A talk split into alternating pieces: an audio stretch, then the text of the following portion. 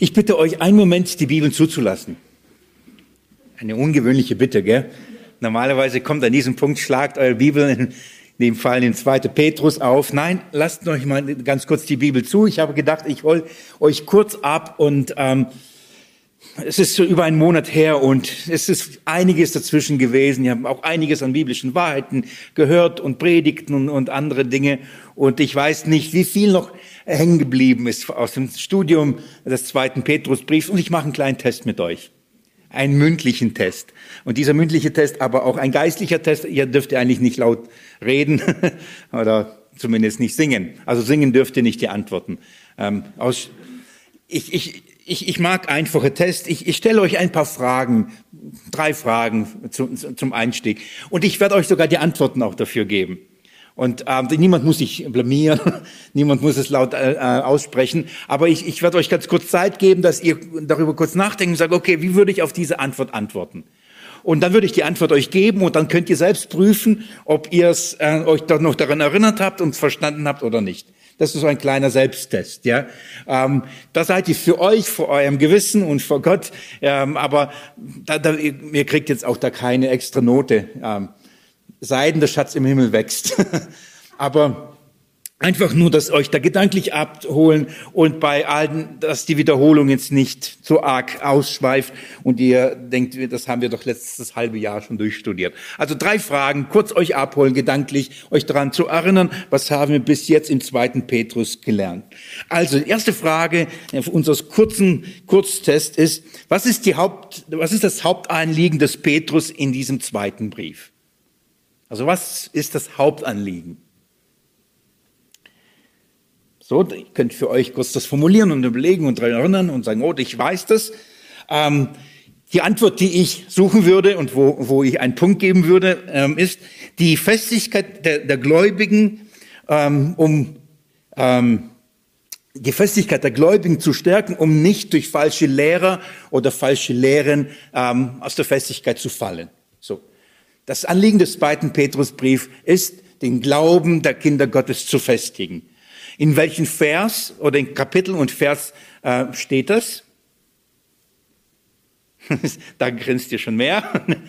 Das ist äh, 2. Petrus Kapitel 3, Vers 17 heißt es, da ihr Geliebte es nun vorher wisst, so hütet euch, dass ihr nicht durch den Irrtum der Ruchlosen mit fortgerissen und aus äh, eurer eigenen Festigkeit fallt. Also das ist der, das große Anliegen des zweiten Petrusbrief, im Glauben festigen, damit durch man den Irrtum der Ruchlosen, unter anderem ein anderer Ausdruck von Irrlehrern, dass man da nicht aus diesem Glauben, aus dieser Festigkeit rausfällt. Das ist die erste Frage. Wenn du sagst, wusste ich, schon mal Punkt eins. Die zweite Frage, wie festigt Petrus den Glauben in diesem Brief? Also welche Methode wendet er an? Wie, wie macht er das? So, habt ihr für euch die Antwort gefunden? Er macht es so, dass er zuerst den kostbaren Glauben, den alle Gläubigen bekannt, ähm, äh, äh, bekommen haben, indem er an diesen kostbaren Glauben die Gläubigen erinnert. Durch Erinnerung will er uns fest, festigen und festmachen, indem ähm, so, das ist die Art und Weise. Also indem er uns daran erinnert, was wir haben, ähm, stellt es das gegenüber dem, was die falschen Lehrer und, äh, und, und eben lehren. Und er stellt es gegenüber und hofft dadurch, durch die Erinnerung der Wahrheit uns festzumachen. So, das ist das, äh, wie der Petrus das macht. Ähm, wie erinnert uns Petrus im ersten Kapitel an den, an diesen, an, an diesen kostbaren Glauben? Ich habe euch eine Gliederung gegeben der, der erst, des ersten Kapitels und habe euch versucht, das ähm, in drei Teilen einzuteilen. Dass ähm, dieser kostbare Glaube, dass, dass Petrus uns äh, zuerst in den Verse 1 und 2 an was erinnert? Ich liebe diesen Test. Es sagt keiner und ich denke alle richtig. in den ersten zwei Versen erinnert Petrus uns an den Empfang des Glaubens, richtig? Jawohl. Wie wir den Glauben empfangen haben. Und wir haben, äh, da wurden daran erinnert, dass dieser Glaube uns geschenkt worden ist. Und zwar allein auf der Grundlage der, Gerechtigkeit, die in Jesus Christus ist. Also es ist ein Geschenk, das wir in Jesus Christus bekommen haben. So haben wir diesen Glauben bekommen. Wir mussten uns diesen Glauben nicht erarbeiten. nicht erkämpfen, es ist ein Geschenk gewesen. Das ist die erste Erinnerung ähm, und, und den Empfang des Glaubens. Die Verse drei bis ähm, elf, die nächsten Verse, erinnern uns an was? So, da murmelt schon mehr unter der Maske. Ähm, es geht hier um den Inhalt des Glaubens. Petrus erinnert uns, was ist der Inhalt des Glaubens, das wir geschenkt bekommen haben. Und da sind wir ja gerade noch, da gebe ich euch mit euch wieder heute hinein. Und das ist also der Inhalt des Glaubens. Und der letzte Abschnitt, die Verse 12 bis 21, an was erinnert, nicht Spickeln, an was erinnert Petrus uns da? Die Verse 12 bis 21 erinnert uns an die Quelle des Glaubens. Das könnt ihr wahrscheinlich schon vergessen haben, weil es doch schon länger her. Und da waren wir noch gar nicht. Dazu kommen wir noch. Also, der Petrus festigt unseren Glauben unter anderem darin, indem er uns an unseren Glauben erinnert. So wie ich es gerade versucht habe, euch daran zu erinnern oder euch dazu zu bringen, an diese Dinge euch zu erinnern. Das ist auch ein, eine Pädagogik oder eine Art und Weise, dass wir nochmal sagen, okay, aus unserem Kopf, was ist da noch hängen geblieben? Wir, wir, wir müssen daran uns erinnern, wie wir den Glauben bekommen. Das ist sehr wichtig. Was der Inhalt letztendlich unseres Glaubens ist. Das ist sehr, sehr wichtig. Und vor allem, was ist die Quelle von diesem Glauben? Woher kommt das? Also was ist die Quelle unseres Glaubens? An diese drei Dinge erinnert Petrus, bevor er dann in Kapitel 2 zu den Irrlehren und ihren Irrlehren kommt. Okay? So, das war der kurze Test. Ihr habt es bestanden, ihr dürft bleiben und jetzt dürft ihr endlich den zweiten Petrusbrief aufschlagen. Zweiter Petrus. Also, in unserem Studium im letzten halben Jahr ähm, haben wir uns in den ersten zwei Versen, wie gesagt, mit diesem Empfang des Glaubens ähm, beschäftigt. Und jetzt, kurz eben vor Weihnachten und vor der Pause haben wir uns den Inhalt des Glaubens angeschaut. Vor allem die Verse drei und vier. Ähm, da haben wir Zeit, viel Zeit darin verbracht. Und zwar ähm, der Inhalt des Glaubens war, Vers drei und vier, ich lese euch vor. Vers 3 und 4. Da seine göttliche Kraft uns alles zum Leben und zur Gottesfurcht geschenkt hat, durch die Erkenntnis dessen, der uns berufen hat, durch seine Herrlichkeit und Tugend, durch die er uns die kostbaren und größten Verheißungen geschenkt hat, damit ihr, damit äh, ihr durch sie Teilhaber der göttlichen Natur werdet, die ihr dem Verderben, das durch die Begierde in der Welt ist, entflohen seid. So, das ist die Übersetzung. Ähm, äh, nach der Elberfelder Übersetzung dieser Text. Also in diesen zwei Versen, äh, Verse drei und vier, erinnert Petrus an den Inhalt des Glaubens. Und was haben wir da gelernt? Oder andersrum, an was wurden wir erinnert? Wir wurden zuerst erinnert an die göttliche Kraft. Und dass diese göttliche Kraft uns zur Verfügung gestellt worden ist, damit wir an alles, was wir brauchen zu diesem göttlichen Leben, zu dem ewigen Leben, das uns geschenkt ist, hat Gott durch seine göttliche Kraft uns zur, zur Verfügung gestellt. Also diese großzügige Großzügigkeit Gottes haben, äh, haben wir da gesehen und wurden an sie erinnert. Wir wurden aber daran erinnert, dass, ähm, dass Gott durch seine Kraft und durch ähm, seinen das, was uns da geschenkt hat, uns damit auch eine Berufung geschenkt hat. Wir wurden an unsere Berufung erinnert. Zu was hat Gott uns berufen? Diese herrliche Berufung, die wir in, in, in Gott bekommen haben, das, das haben wir uns angeschaut. Und wir haben uns angeschaut, was diese Berufung mit sich bringt. Weil wir durch Gottes Kraft und durch sein Wirken eben zu den Kinder Gottes berufen worden sind, ähm, haben wir dadurch auch die größten und kostbarsten Verheißungen geschenkt bekommen. Mit dieser Berufung haben wir eine Fundgrube der, der Gottesverheißung geschenkt bekommen. Also mit dieser Berufung haben wir alles andere eben mitbekommen, was wir in Gott und durch Gott und in Jesus Christus haben. Und ein, ein wesentlicher Aspekt, an den Petrus die Gemeinde erinnert ist, und der sehr wichtig ist, er erinnert uns, dass durch diese Verheißung oder durch diese Berufung und damit eingeschlossene Verheißung wir was auch haben? Teilhabe an der göttlichen Natur. Das ist für mich der Höhepunkt. Das übersteigt mein Verstand. Auf der anderen Seite, auf der anderen Seite ist es etwas, was mich mit Freude erfüllt und mit einer großen Erwartung, wenn endlich das sichtbar wird, was ich in Christus Jesus bin. Wenn dieser Tag kommt, wo nicht nur ich daran glaube, sondern auch alle anderen sehen werden, dass es stimmt. Ja, auch all die Zweifler, die nicht glauben, dass ich Anteil an der göttlichen Natur habe. Also diese große Verheißung der göttlichen Natur. Über diese Dinge haben wir in den letzten Monaten intensiv uns ähm, ähm, damit uns intensiv beschäftigt und haben das studiert, die Bibelstellen dazu angeschaut, was das alles mit sich bringt. Einen Punkt habe ich noch nicht geschafft im letzten Jahr aus diesen beiden Versen. Den mache ich heute noch und das führt uns automatisch schon zu Vers 5 und bis, äh, bis Vers 11. So, ich schließe diese beiden Verse heute ab und je nachdem, wie weit ich komme, ähm, kommen wir wahrscheinlich, kann ich euch dann schon in die nächsten Verse hineinnehmen. Wenn ich es nicht schaffe, dann zumindest diesen letzten Punkt heute noch machen und den abschließen, so dass wir in der nächsten Bibelstunde uns mit den weiteren Versen dieses Abschnitts beschäftigen können. Der letzte Punkt, der, der, den wir uns anschauen müssen und der, den ich auch für sehr wichtig halte und den Petrus auch für sehr wichtig hält im Kontext seines Briefes ist, dass er auch uns noch an etwas erinnert, was wir mit den göttlichen Verheißungen auch bekommen haben. Oder andersrum, was wir auch mit der, äh, mit, mit der Teilhabe der göttlichen Natur auch mitbekommen haben, was wir unbedingt wissen und was wir nicht vergessen und an was wir immer wieder erinnert werden müssen. Und zwar Folgendes.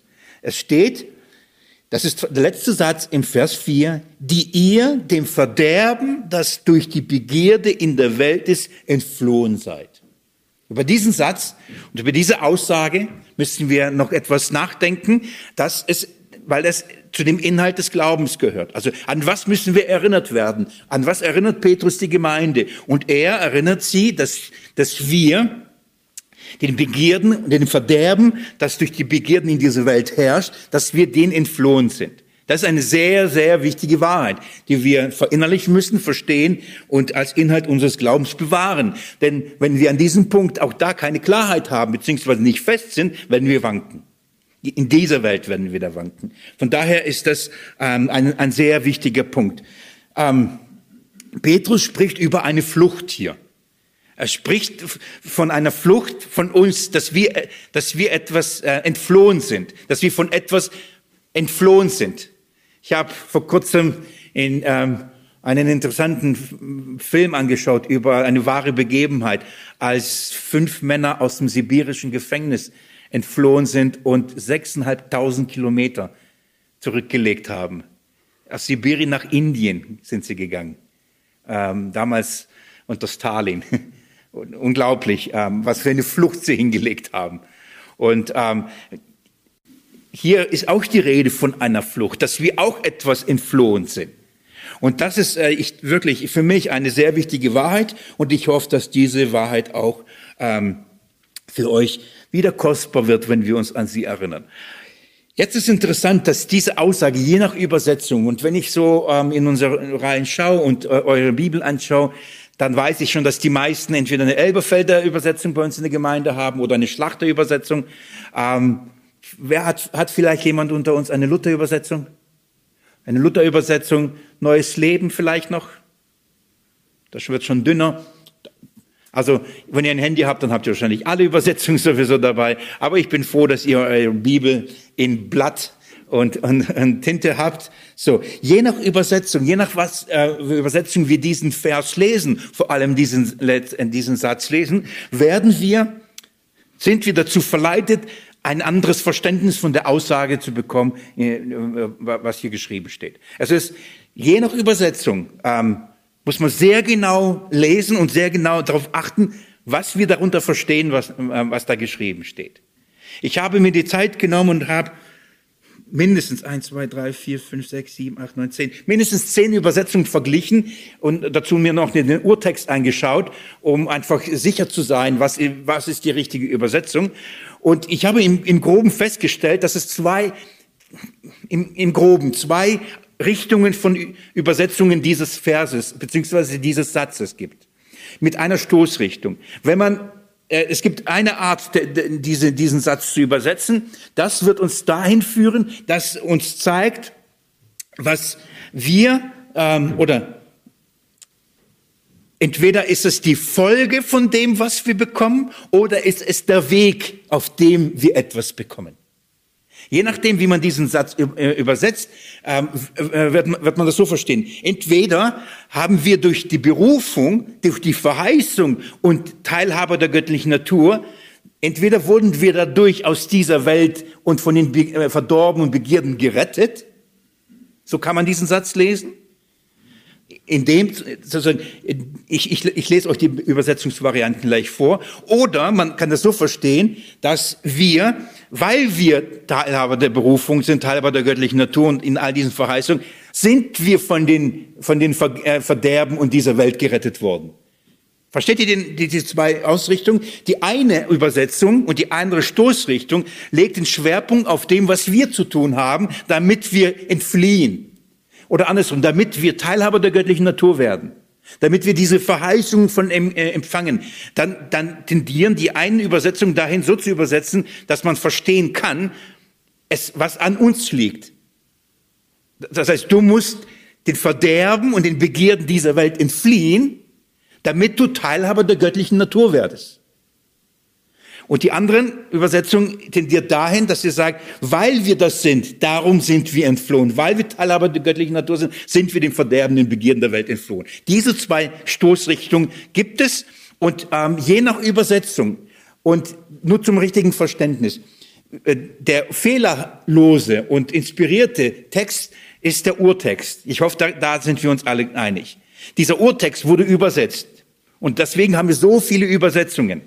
In der deutschen Sprache die, die Fülle. Allein hier habe ich zehn mir, mir, mir mal angeschaut.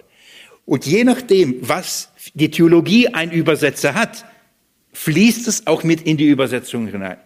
Deswegen habe ich jetzt, ohne jetzt Werbung zu machen, deswegen habe ich, der ich eigentlich in der Luther groß geworden bin, irgendwann mal die Schlachter von der Sprache geliebt habe, weil die so einfach zu lesen ist, mich irgendwann mal echt durchgequält habe und mich entschieden habe, die Elbefelder zu nehmen, die so holprig ist zum Lesen. Und wenn man nicht geübt ist, dann stolpert man über die Sätze. Man ist nicht gewohnt, die Formulierung, aus einem Grund, weil nicht nur ich, sondern viele der Meinung sind, dass in diese Übersetzung am wenigsten hineingeflossen ist. Nicht das gar nicht, sondern am wenigsten von den Einflüssen der, der, der, der Theologie und der Überzeugung der Theologen, sondern man hat wirklich versucht, am meisten am, am Urtext zu bleiben und die Entscheidung dem Leser zu überlassen. Ich, ich, mach, ich zeige euch, worauf ich hinaus möchte. Und zum, zum Beispiel Luther, die, die neueste 2017 Luther, übersetzt diesen Satz in dem Sinne, ähm, dass wenn ihr entflieht, also sie schreibt, zum, ähm, dass wir Teilhaber göttlichen Natur äh, werden, wenn wir den, den Verderben und durch, das durch die Begierden in der Welt ist, entfliehen. Und wenn ich so lese, dann verstehe ich wie. Ich werde teilhaben, wenn ich diesen Dingen entfliehe. Das heißt, das ist der Weg, auf dem ich dann Teilhaber der göttlichen Natur werde, Teilhaber der Verheißung werde, die Verheißung in Anspruch nehmen kann oder eben äh, ein, ein Berufener werde. Wie? Ich muss diesen, äh, diesen Verderben und diesen Begierden in dieser Welt entfliehen. Das ist, äh, das impliziert diese Luther-Übersetzung. In gleicher Weise auch die ähm, äh, Züricher Übersetzung, die sagt, wenn ihr entflohen seid, also sie setzt das in, in die Vergangenheit, was von der Grammatik schon mal nicht schlecht ist, aber die, das impliziert auch, das heißt, wann werden wir Teilhaber der, der göttlichen Natur? Wenn ihr entflohen seid. Und das suggeriert etwas. Ah, ich muss entfliehen. Ich muss etwas tun. Ich muss diesen Begierden oder diesen, diesen, äh, diesen Verderben, ich muss dem entfliehen. Die gute Nachricht äh, geht sogar so weit, dass sie übersetzt, wir sollen entrinnen. Also sie nehmen das, ähm, formulieren das noch viel konkreter in der Aufforderung, dass wenn wir Teilhaber der göttlichen Natur werden wollen, dann müssen wir den Verderben und den Begierden dieser Welt entfliehen. Das ist, was an uns liegt. Das ist unsere Verantwortung in diesem Prozess. Also wir sollen entrinnen. Die NGÜ, die neue Genfer Übersetzung schreibt, gestützt auf sie, auf diese Verheißungen, könnt ihr den Verderben entfliehen. Also da geht es darum, dass wenn wir, die, weil die, wir diese Verheißung haben und wir uns auf die stützen, haben wir jetzt die Möglichkeit, dass wir den, den, den Verderben und Begehren entfliehen können. Heißt noch nicht, dass wir es tun, aber zumindest aufgrund dieser Verheißung können wir jetzt das nun tun. Die Verantwortung liegt aber da ebenfalls, ebenfalls bei uns. So, das ist nur ein Beispiel von Übersetzungen, die eine Stoßrichtung und eine Ausrichtung auf dem legen, was wir als Menschen dazu beizutragen haben, wenn wir Teilhaber der göttlichen Natur werden. Ist das jetzt zu arg Bibelstudium für euch? Ich hoffe nicht, weil ich hoffe, dass ihr da mitgeht. Das ist wichtig, dass wir uns durchdenken. Ähm, es gibt Übersetzungen, sie, sie, die, die gehen in eine andere Richtung. Und ich, ich lese erstmal mal die, die Elberfelder Übersetzung, die den Schwerpunkt eben nicht auf Menschen, sondern auf Gott hat. Und, und, und die Elberfelder übersetzt, ich lese euch nochmal Vers 4 durch die er uns die kostbaren, er spricht von der Berufung, die Gott durch seine Tugend und seine Herrlichkeit uns gegeben hat, also durch das, was Gott gemacht hat, das ist der Fokus. Und dann heißt es, durch die er uns die kostbaren und größten Verheißungen geschenkt hat, damit ihr durch sie Teilhaber der göttlichen Natur werdet. Und jetzt die ihr, wer sind die ihr? Die Teilhaber der göttlichen Natur, die ihr dem Verderben, durch das die Begierden in der Welt ist, entflohen seid. Das ist jetzt schon ein, etwas eine andere Aussage, oder? Also hier ist nicht mehr die Rede von macht das oder flieht oder das sollen wir tun, sondern hier ist schon die Rede von es ist schon passiert. Es ist schon etwas, was geschehen ist. Durch was? Durch die Verheißungen, durch die Tugenden, durch das, was Gott getan hat. So, die Elberfelder Übersetzung äh, spricht etwas, was wir schon längst haben. Die Hoffnung für alle, das ist eine freie Übertragung, die schreibt, denn ihr seid dem Verderben entflohen. Hm. Schreibt es auch in der Vergangenheitsform und sagt, auch in dem Sinne schon, es ist schon stattgefunden, ihr seid dem Verderben entflohen. Ähm, die Neues Leben Übersetzung, nur nebenbei, das ist für mich die beste Übertragung. Übersetzungen sind für mich sowas wie Elberfelder, Luther, Schlachter, Menge. Das sind Übersetzungen. Übertragungen sind die Bibeln, die nicht versuchen, Wort für Wort zu übersetzen und Satz für Satz, sondern sinnes, sinngemäß äh, zu übertragen, damit man den Gedanken versteht. Nicht die Worte, sondern die Gedanken versteht. Das sind zum Beispiel Bibel wie Neues Leben, Hoffnung für alle, gute Nachricht. Denen geht es nicht um einzelne Wörter, sondern um ihren, den Hauptgedanken. Das muss man unterscheiden ähm, damit man damit richtig umgehen kann. Und die beste Übertragung Neues Leben schreibt, denn ihr seid dem Verderben entflohen. Auch etwas, was ähm, schon in der Vergangenheit geschehen ist und was wir schon haben, eine Zusicherung. Ähm, dann gibt es Übersetzungen, die, die kann man so oder so verstehen. Und zum Beispiel die Menge schreibt, damit ihr durch diese entrinnt. Also damit ihr durch diese Verheißungen den Verderben, das in der Welt ist, entrinnt. Also sagt, damit ihr seid teilhaft der, der göttlichen Natur geworden, damit ihr entrinnt. So, dass diese Übersetzung nimmt beides hinein.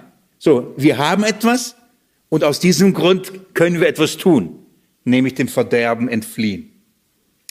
Ich lese noch die Schlachter, die Schlachter 2000, weil, ein, weil wir einen Großteil auch hier äh, eine Schlachterübersetzung in, in der Gemeinde haben. Schlachter, äh, da heißt es, nachdem ihr dem Verderben entflohen seid, das durch die Begierden in der Welt herrscht. Also, wir sind Teilhaber der göttlichen Natur. Und dann heißt es, nachdem ihr dem Verderben entflohen seid. Und jetzt kann man das aus zweierlei Richtungen verstehen. Entweder, weil wir dem Verderben entflohen sind, sind wir Teilhaber der göttlichen Natur.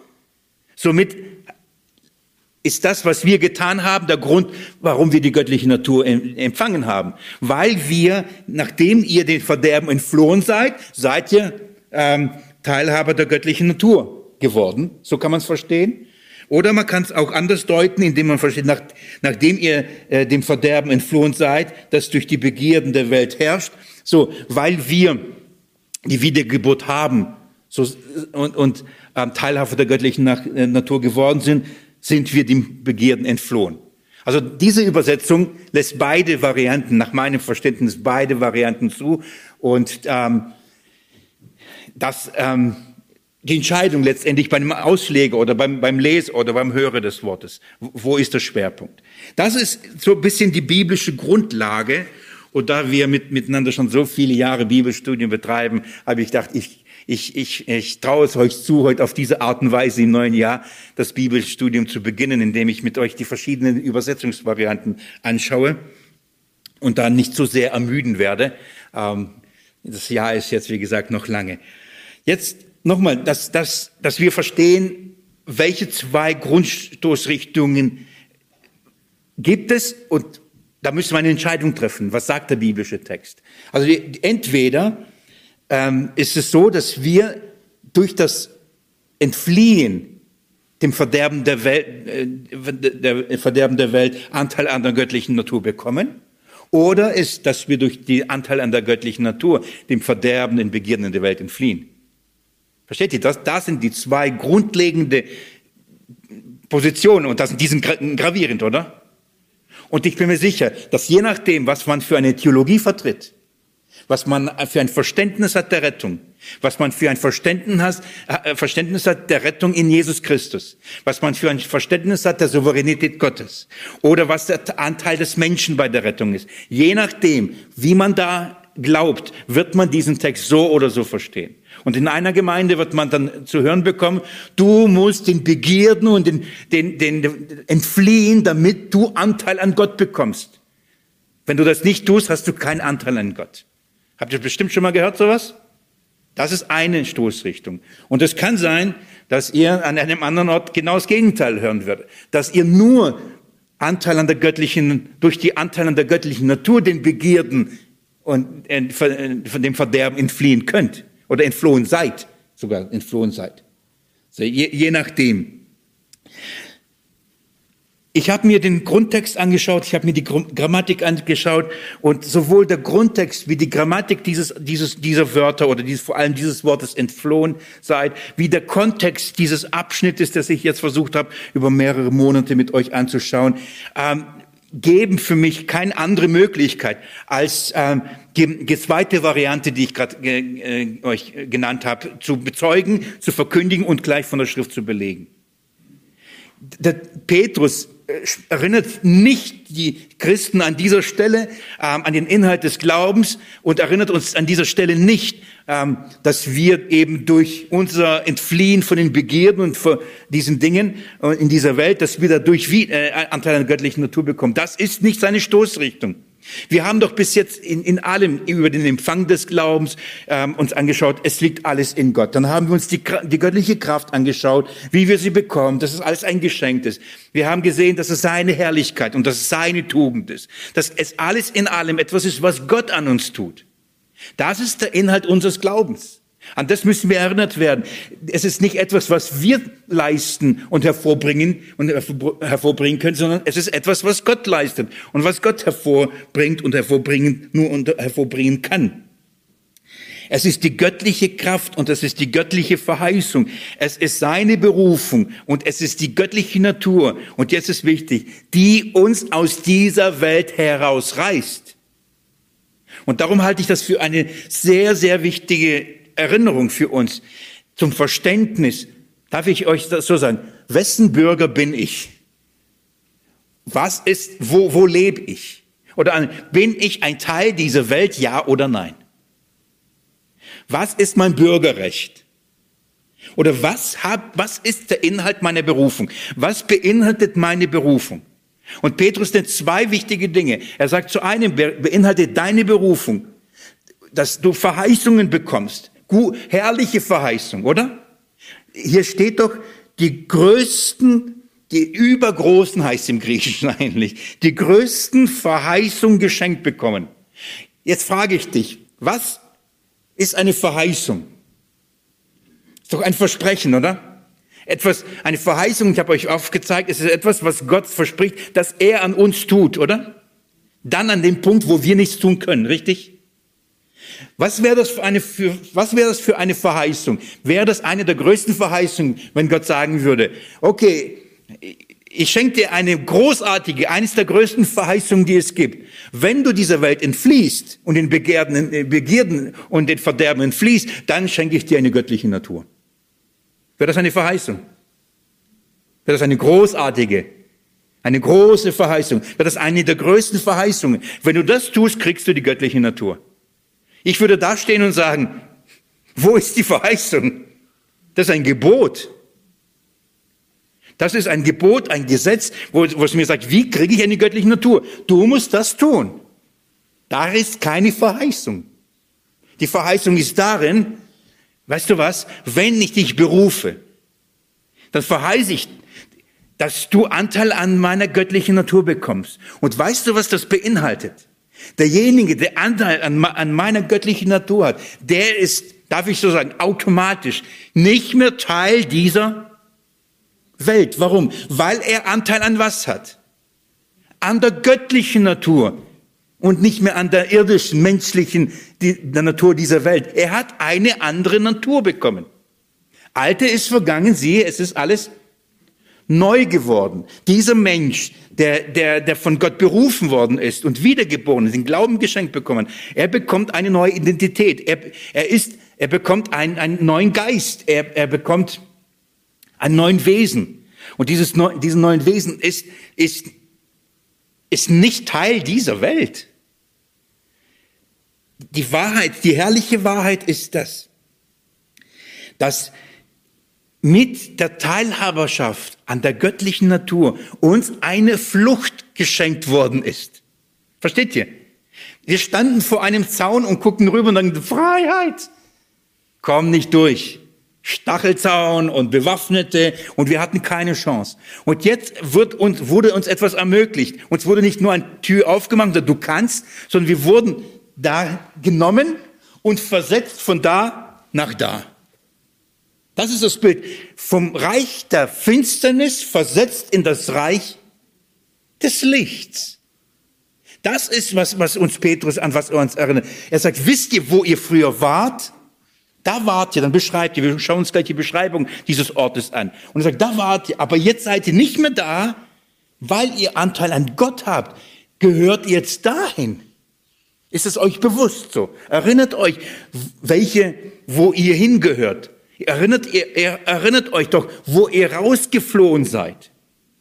Versteht ihr, unter bestimmten Umständen oder unter den Umständen der Sklaverei oder der Gefangenschaft in, in diesem Lager der Welt, in dem herrschend ein Verderben durch die Begierden.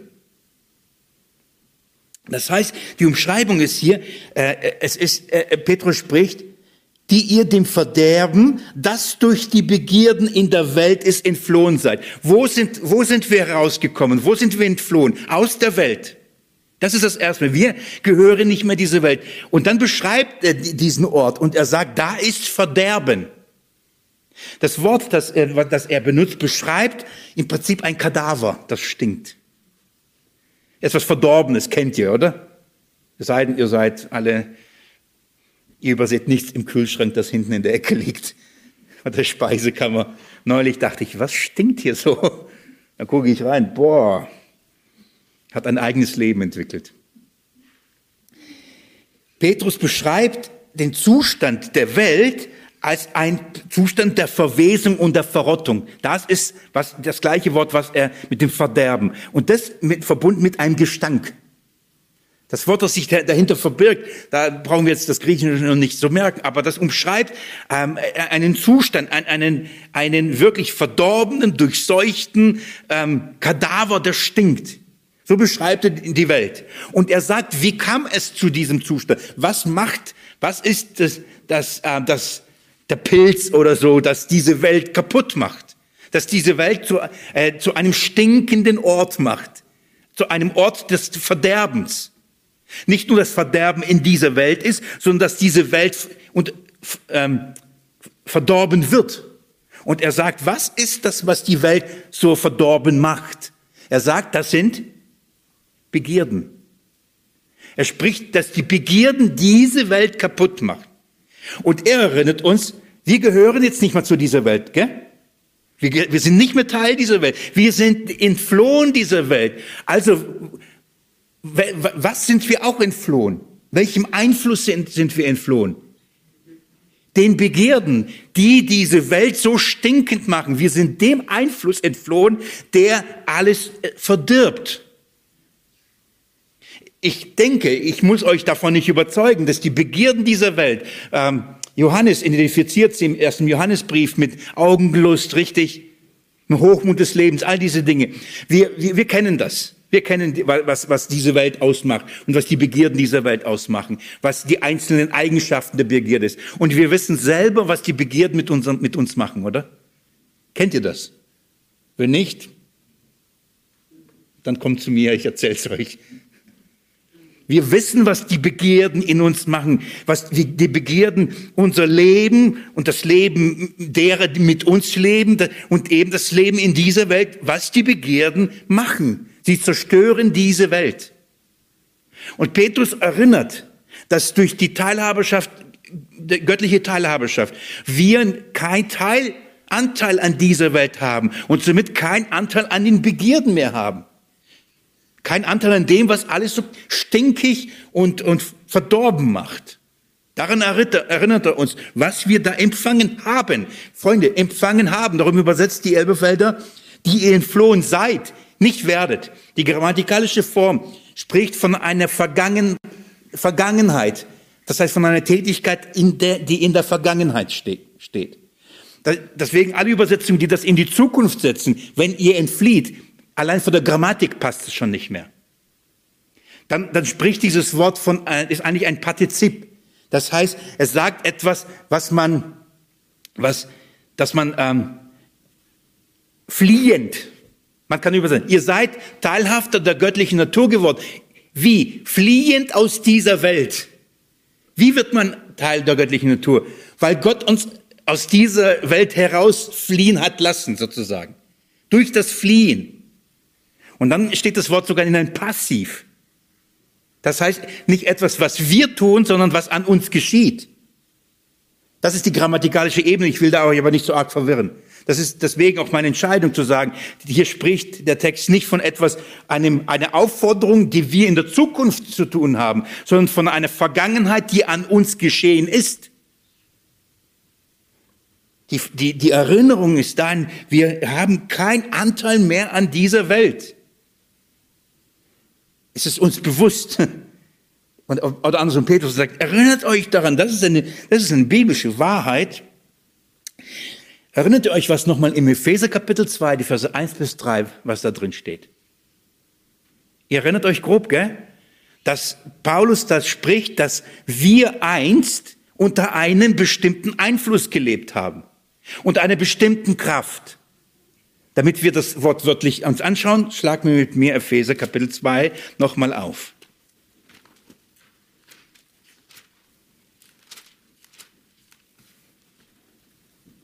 Liebe Geschwister, das Verstehen dieser Wahrheit und das, das Erkennen und Verstehen und Glauben dieser Wahrheit hat Auswirkungen auf meinen Lebenswandel. Das ist höchst praktisch. Und ab Vers 5 werden wir uns diese Praxis anschauen. Ab Vers 5 bis Vers 11 zeigt uns Petrus, wie wir das, wie das ganz praktisch in unserem Leben wird. Jetzt mal Epheser 2 ab Vers 1. Auch euch hat er auferweckt, die ihr tot wart, in den euren Vergehungen und Sünden, in denen ihr einst wandelt, also Vergangenheit. Früher wart ihr so. Wie waren wir früher? Indem ihr einst wandelt, gemäß dem Zeitlauf dieser Welt also Paulus spricht auch von dieser Welt und er sagt, wir haben früher gemäß den, den, den Gesetzmäßigkeiten, gemäß dem, wie man in dieser Welt lebt, was diese Welt ausmacht, gemäß den Elementen dieser Welt, gemäß den Gesetzmäßigkeiten dieser Welt. Wir haben früher genauso gelebt. Wir waren früher Teil dieser Welt, kann man sagen. Jetzt beschreibt er, was bedeutet, Teil dieser Welt zu sein gemäß dem Zeitlauf dieser Welt, gemäß dem Fürsten der Macht der Luft, des Geistes, der jetzt in den Söhnen des Ungehorsams wirkt. Also in dieser Welt zu leben bedeutet, unter einem Einfluss des Geistes der Macht der Luft zu sein. Wer ist das? Wir wissen alle, das ist der Teufel, das ist der Satan, die alte Schlange, der Drache.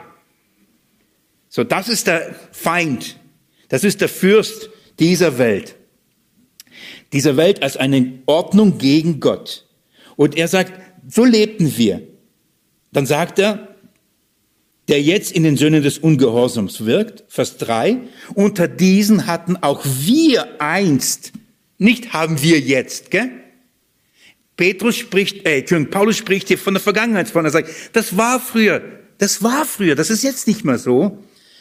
Hatten wir einst unter diesen hatten wir auch alle einst unseren Verkehr in den Begierden unseres Fleisches, indem wir den Willen des Fleisches unter Gedanktaten und von Naturkindern des Zorns waren, wie auch die anderen. So das macht die Welt aus. getrieben von dem Fürsten Macht der Luft. Der Teufel kennt dein und mein Herz. Und er weiß ganz, oder die, er kennt die, die Herzen der Menschen. Und er, er weiß, wie er ihre Begierden anstachelt, wie er das Fleisch manipuliert. Er weiß zu gut. Und er weiß, dass wenn er die Menschen dazu bringt, ihren Begierden nachzulaufen, er diese Welt zu einem Kadaver macht. Zu einem stinkenden Ort. Das ist seine Strategie. Diesen, diesen Ort, die, die Welt, die Schöpfung, den Menschen, den Gott gemacht hat, zu verderben. Darum ist eine andere Bezeichnung von ihm der Verderber. Und wie macht er das? Er bringt die Menschen nach ihren eigenen Vorstellungen, nach ihren eigenen Begierden zu leben und sich selbst letztendlich zu zerstören. Das ist seine Strategie. Und er sagt, Paulus sagt, das ist Zeitlauf dieser Welt. So funktioniert die Welt. So funktioniert sie.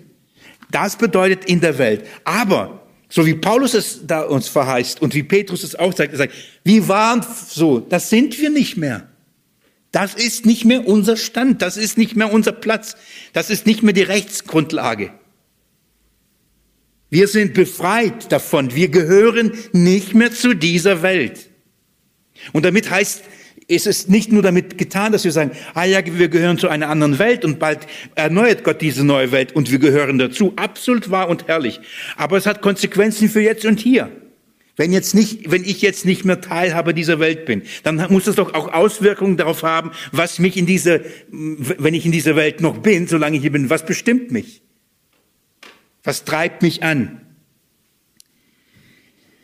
Petrus erinnert uns an die Wahrheit, wir sind nicht mehr Teilhaber dieser Welt. Wir sind entflohen. Und wer entflohen ist, ist frei. Wir sind frei von dem Fürstenmacht der Luft. Wir sind frei von seinen Machenschaften. Wir sind frei von seinen Einflüssen. Wir müssen nicht mehr auf diesen Geist hören, der in uns die Begierden des Fleisches weckt. So, was hat Petrus, an was hat er als erstes uns in Vers 3 erinnert? An was? An eine göttliche Kraft, richtig? Durch wir, durch die wir befähigt werden zu einem gottesfürchtigen Leben. Früher lebten wir unter einer Kraft, auch. Zu was wurden wir da befähigt? Versteht ihr? Petrus sagt uns nicht nur, hey, wir haben eine göttliche Kraft bekommen, damit wir so leben, dass Gott verherrlicht, damit wir nicht stinken. Sondern er erinnert uns, wir haben nicht nur eine göttliche Kraft bekommen, sondern wir wurden auch von einer anderen, Gött also einer anderen Kraft befreit. Wir wurden befreit von einer Kraft, die in den Söhnen des Ungehorsams wirkt, die von in den Menschen wirkt, die Teilhaber dieser Welt sind. Ich gebe euch ein, in den letzten zehn Minuten, gebe ich euch ein, ein, ein paar Bibelstellen, die wir gut kennen, aber die uns das einfach nochmal herrlich machen werden. Die Wahrheit, die bestätigt, dass wir die göttliche Natur nicht bekommen, indem wir etwas tun, entfliehen, entsagen, sondern wir haben das, weil Christus, weil Gott uns da herausgerufen hat, sind wir diesen Dingen schon entflohen. Ich werde euch ab Vers 5 das nochmal deutlicher machen, dass wir begreifen müssen zwischen zwei Dingen. Zwischen einer geistlichen Realität, einer objektiven Wahrheit und einer subjektiven Erfahrung. So, es gibt etwas, was absolut wahr ist bei Gott. Und das ist, steht fest, objektiv. Und es gibt diese Wahrheit, kann man entweder erfahren oder nicht. Verstehen oder nicht, erkennen oder nicht, glauben oder nicht, leben oder nicht. Und da gibt es den Unterschied. Und das gucke ich mit euch ab Vers 5 dann nochmal noch mal im Einzelnen. Aber erstmal in der verbleibenden Zeit, lasst mich euch einfach diese herrliche Wahrheit zeigen und sagen, dass wir nicht mehr Teilhabe dieser Welt sind. Wir sind es nicht mehr. Johannes Evangelium ist natürlich ein, ein, eine richtige Adresse, wenn wir über, grundsätzlich über das Wort Welt nachdenken, oder?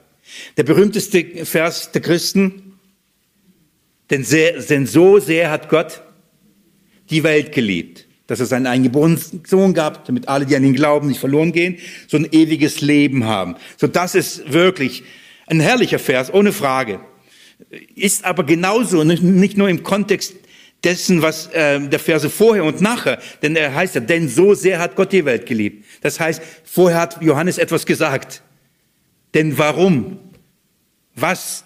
So, und, aber auch im Kontext des Johannesevangeliums müssen wir verstehen, was bedeutet Welt. Und da gibt es einfach äh, Bedarf, dass wir das klären. Dann, äh, was, was bedeutet, was, welche Welt hat Gott geliebt? Oder andersrum, wen hat Gott in der Welt geliebt? Wen hat er so sehr geliebt, dass er für sie gestorben ist? Wen? Geht mit mir in Johannes Kapitel 15. Ich mache einfach einen Sprung schon ins 15. Kapitel und in Vers 18 und 19. Jesus sagt zu den Jüngern, wenn die Welt euch hasst, so wisst, dass, dass sie mich vor euch gehasst hat. Wenn ihr von der Welt wäret, würdet die Welt das ihre lieben. Weil ihr aber nicht von der Welt seid, sondern ich euch aus der Welt erwählt habe. Darum hasst euch die Welt. Jesus spricht zu wem? Zu seinen Jüngern. In welchem Zustand befanden sie sich? In einem geheiligten, von jeden Begierden der, äh, der Verunreinigung frei. Alles andere als das. Wir sind weit weg noch von Pfingsten. Da spricht Jesus zu ihnen und, und, und sagt ihnen und versichert ihnen und sagt, wisst ihr was, sie hassen euch aus einem Grund. Ihr seid nicht von dieser Welt. Ich vermute, die saßen da und verstanden im Bahnhof. Wie nicht von dieser Welt? Von was redet er? Jesus sichert ihnen zu. Und jetzt schaut mal, was ist, was ist die Grundlage, nicht mehr Teil dieser Welt zu sein? Was sagt Jesus? Weil er sie erwählt hat. Das, das sagt er. Weil ihr aber nicht von der Welt seid, sondern ich euch aus der Welt erwählt habe. Das ist, wenn, wenn es heißt, oder welche liebt er? Für die, für wen stirbt er? Für die, die er aus der Welt erwählt hat. Die Welt hasst Jesus, die Welt hasst die Seinen. Und Jesus sagt, der Hass ist deswegen darin begründet, entweder bist du ein Teil der Welt, dann wird die Welt dich lieben. Wenn aber die Welt dich hasst, wundere dich nicht, denn du gehörst nicht zu dieser Welt. Wenn wir in unserem Wesen Gott widerspiegeln und seine Herrlichkeit widerspiegeln, andersrum, wenn Gottes Herrlichkeit in uns sich widerspiegelt, dann werden wir den Hass der Welt spüren. Die Welt wird das hassen. Wisst ihr warum? Weil sie nicht die Heiligkeit liebt. Sie, sie wird in allem dem, was durch uns scheint, wird sie sich verurteilt fühlen. Und sie wird es hassen. Sie wird es hassen. Anderes, andersrum gesagt, wenn die Welt aber uns liebt und dann noch Beifall klatscht, wenn wir etwas tun, dann stimmt etwas nicht dann stimmt nicht nur in unserer Theologie, sondern stimmt das mit unserem Glauben etwas nicht. Und das ist erschreckend. Und an dieser Stelle muss ich so direkt sagen, erschreckend, wie die, wie die Kirche und oder die Gemeinden so sehr nach Anerkennung dieser Welt sind. Sie wollen permanent Applaus von der Welt bekommen. Und, und ja nicht so handeln, ja nicht so reden, ja nichts das sagen, was gegen die Welt spricht, weil dann können wir Ärger kriegen konform dieser Welt sein. Jesus sagt, so, wenn ihr so seid wie die Welt, dann wird sie euch lieben. Ihr seid aber nicht von dieser Welt und darum werden sie euch hassen. Geht mit mir in, in Kapitel 17, in das hohe priesterliche Gebet, das ihr auch mittlerweile sehr gut kennt. Von daher nur ein paar Verse, paar Verse daraus. Also Jesus sprach, dass er welche, und zwar die aus der Welt erwählt hat, darum hasst die Welt. Jetzt betet er. Jetzt schaut mal, für wen Jesus betet. Johannes 17, Vers 6. Ich habe deinen Namen den Menschen offenbart. Jesus betet, redet mit seinem Vater. Und eins der wenigen, wenigen Gebete, wo wir ganz genau wissen, was er gebetet hat. Das heißt, Jesus wollte, dass wir hören, was er da sagt. Es ist wichtig. Er wollte, dass wir diesen Inhalt hören. Darum hat er es uns überliefert. Und er betet jetzt und sagt, ich habe deinen Namen den Menschen offenbart. Und jetzt die Frage, welchen Menschen? Allen? Jetzt steht's da. Die du mir aus der Welt gegeben hast. Gott, Jesus offenbart denen, die er aus dieser Welt zur Flucht verhilft nach Petrus Worten. Er holt sie aus der Welt raus. Wie? Er offenbart ihnen den Namen Gottes. Er offenbart ihnen somit das, was hinter diesem Namen steht, wer Gott ist. Alles, was mit diesem Namen verbunden ist. Dann sagt er weiter, Vers 9. Ich greife jetzt einfach diese Thematik hier auf. Ich bitte für sie, nicht für die Welt bitte ich, sondern für die, welche du mir gegeben hast, denn sie sind dein. Schaut mal, Jesus sagt, dass Gott welche in dieser Welt hat und er welche Jesus gibt, die der Vater ihm gegeben hat. Der Vater hat ihm nicht alle gegeben, sondern ich bete für die, für wen betet Jesus? Für alle? Nein, für die, die du mir aus der Welt gegeben hast. Und warum hat Gott sie ihm aus der Welt gegeben? Wen hat Gott ihm aus der Welt gegeben? Die dein sind. Wer sind die Seinen? Die Gott vor Grundlegend der Welt sich erwählt hat. Jesus betet nicht für alle allgemein, sondern er betet für die Seinen. Er sagt, ich bete für die, die du mir gegeben hast. Für die bin ich verantwortlich. Für sie bete ich. Vers 11. Und ich bin nicht mehr in der Welt. Und diese sind in der Welt. Und ich komme zu dir, heiliger Vater. Bewahre sie in deinem Namen. Jetzt redet er von dem Namen, den er den offenbart hat. Und jetzt sagt, Vater, ich bin bald nicht mehr in dieser Welt. Ich kehre zurück, richtig? Und was bittet er? Bewahre sie Wen? Wen soll Gott bewahren? Und ich bin nicht in der Welt und diese sind in der Welt. Wen soll, soll der Vater bewahren? Die er Jesus gegeben hat, aber die noch in der Welt bleiben. Die noch in der Welt sind. Wichtig, nicht von der Welt sind, aber in der Welt noch sind. Und was ist das Anliegen Jesu? Vater, bewahre sie. Was ist deine und meine Sicherheit? Was ist die Verheißung? Wie werden wir in dieser Welt bewahrt? Weil Jesus dem Papa gebeten hat, es zu tun, oder? Wird der Vater seinem Sohn etwas ausschlagen? Sagt Jesus, das ist eine unerhörte Bitte. Jesus, das ist eine unmögliche Bitte. Definitiv nicht. Deine und meine Sicherheit besteht nicht in dem, was du und ich tun, ob wir die, aus der Welt rauskommen oder nicht, sondern weil der Vater uns von der Welt Jesus gegeben hat und sagt, Jesus, bitte, nimm sie. Rette sie. Jesus nimmt sie, sagt, okay, Vater, ich nehme sie, die hast du mir gegeben, weil du sie mir gegeben hast, bitte ich jetzt, bewahre sie. Schaut mal, der Vater und, und der Sohn haben das gleiche Anliegen. Was? Uns aus der Welt zu retten.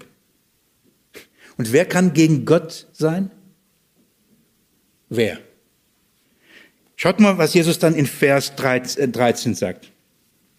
Jetzt aber komme ich zu dir und dies rede ich in der Welt, damit sie meine Freude vollkommen haben. Schaut mal, Jesus sagt, ich rede jetzt das laut, ich bete so mit Absicht so, dass die Jünger das hören. Aus einem Grund, sie sollen sich darüber freuen. Über was? Über das Gebet, das Jesus dem Vater gebeten hat, sie zu bewahren, damit sie nicht verloren gehen. Das ist ein Grund der Freude und nicht oh, Unverlierbarkeit des Heils und was weiß ich. Darüber sollen sich freuen, dass ich für sie einstehe und dass du, dass ich sie, dich bitte, sie zu bewahren. Und dann sagt er Vers 4, warum bittet er das? Ich habe ihnen dein Wort gegeben und die Welt hat sie gehasst, weil sie nicht von der Welt sind. Wie ich nicht von der Welt bin. Ich bin, äh, ich bitte nicht, dass du sie aus der Welt wegnimmst, sondern dass du sie bewahrst vor dem Bösen. Was ist das Gebet? Jesus sagt uns, wir sind kein, wir sind nicht mehr von dieser Welt. Und darum brauchen wir was? Wahrung.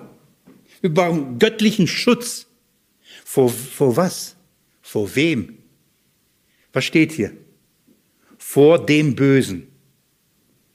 Es ist nicht nur eine Sache. Wer ist der Böse?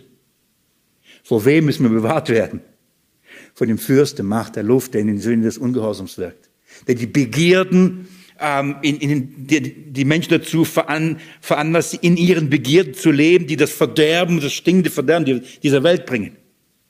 Jesus steht ein und bittet uns, bittet für uns, bittet für uns beim Vater, dass er uns hilft, in dieser Welt zu leben.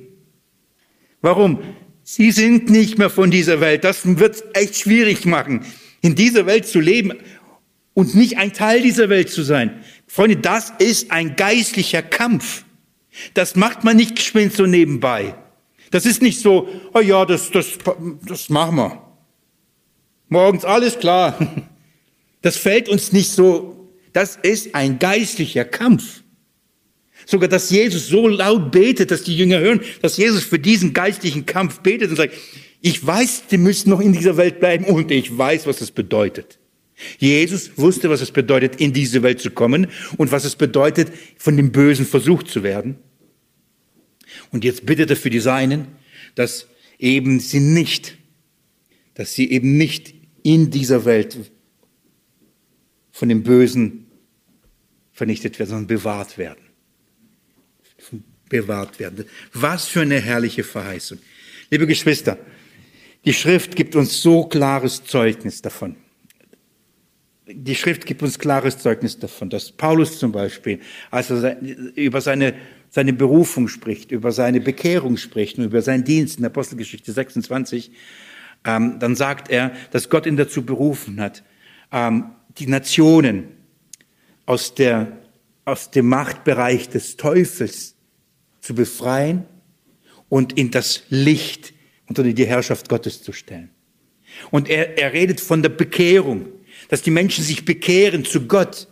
Und, und diese Bekehrung zu Gott, dieses, dieses von Gott bekehrt werden, zum Glauben kommen, wie wir auch immer definieren, hat die Folge, wir, es wechselt ein Herrschaftsbereich. Es wechselt ein Bürgerrecht. Darum sagt er im Philipperbrief, das kennt ihr doch alle, oder Philipperbrief, dass wir ein anderes Bürgerrecht haben. Dass unser Bürgerrecht wo ist? Im Himmel.